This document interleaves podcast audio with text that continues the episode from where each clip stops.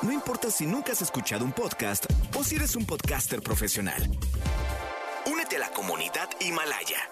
Radio en vivo. Radio en vivo. Contenidos originales y experiencias diseñadas solo para ti. Solo para ti. Himalaya.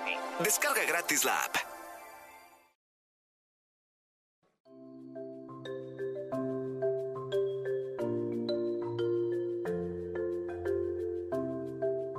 Una de las cosas que más afecta a nuestro estado natural es la música.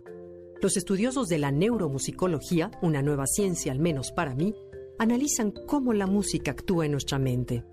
¿Alguna vez has sentido que tu pecho vibra con los tonos del bajo? ¿Se te ha erizado la piel con las notas altas o te has entregado al baile y el movimiento sin que te preocupe el qué dirán?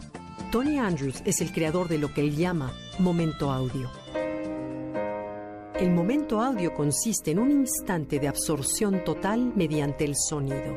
¿Lo has vivido? Ese es el punto, explica Andrews para el libro Stealing Fire.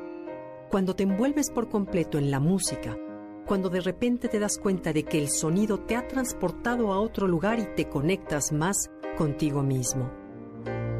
La intención de transportarnos a otros estados de conciencia por medio de la música ha existido desde siempre la Universidad de París descubrió, por ejemplo, que la colección más grande de pinturas neolíticas se encuentra a un kilómetro de profundidad. ¿La razón? La acústica. Quienes las pintaron utilizaban la reverberación de las cuevas para expandir mágicamente el sonido de sus voces y cantos. Lo mismo podríamos decir de las iglesias o catedrales que desde los griegos, pasando por la Edad Media, fueron construidas para funcionar como subwoofers gigantes, una especie de altavoces para reproducir frecuencias graves muy bajas, para los tubos de los órganos. La intención, elevar el estado de conciencia de la concurrencia.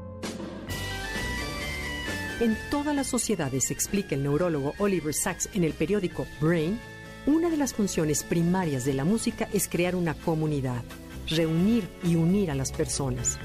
Uno de los efectos más dramáticos de la música es que induce a estados alterados de conciencia. Trances, cantos y bailes estáticos, movimientos salvajes y llantos, quizá un balanceo rítmico, rigidez catatónica o inmovilidad. Es un estado alterado profundo que por lo general se facilita en grupos o en comunidades. La neuromusicología ha detectado que con la música, las ondas del cerebro descienden de beta alta del estado normal despierto a rangos de alfa y teta, que corresponden con estados meditativos e inductivos de trance. Otro punto interesante es que el nivel de las hormonas de estrés decae, mientras que los químicos del bienestar como la dopamina, las endorfinas, serotonina y oxitocina repuntan como lo afirman los autores Stephen Kotler y Jamie Will. El poder de la música es tal que cuando estamos en un concierto masivo nuestras ondas cerebrales se extienden y empatan tanto con las vibraciones de los otros como con el ritmo de la música, lo cual conecta a todos de manera muy poderosa. En una casa las personas escuchamos diariamente alrededor de cuatro horas y media de música en promedio. Esto según la compañía Apple y el fabricante de bocinas Sonos, que hicieron un estudio sobre el profundo poder de la música.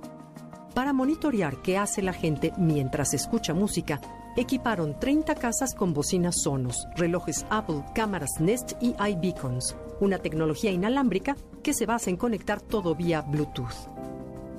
Cuando la música sonaba, la distancia entre los habitantes del hogar disminuía un 12%.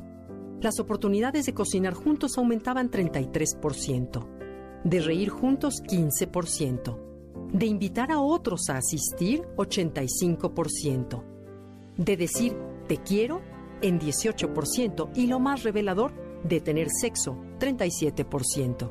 Interesante, ¿no? Momentos audio, como le llama Tony Andrews, ¿por qué no procurarlos más en nuestro entorno? La música es la respuesta.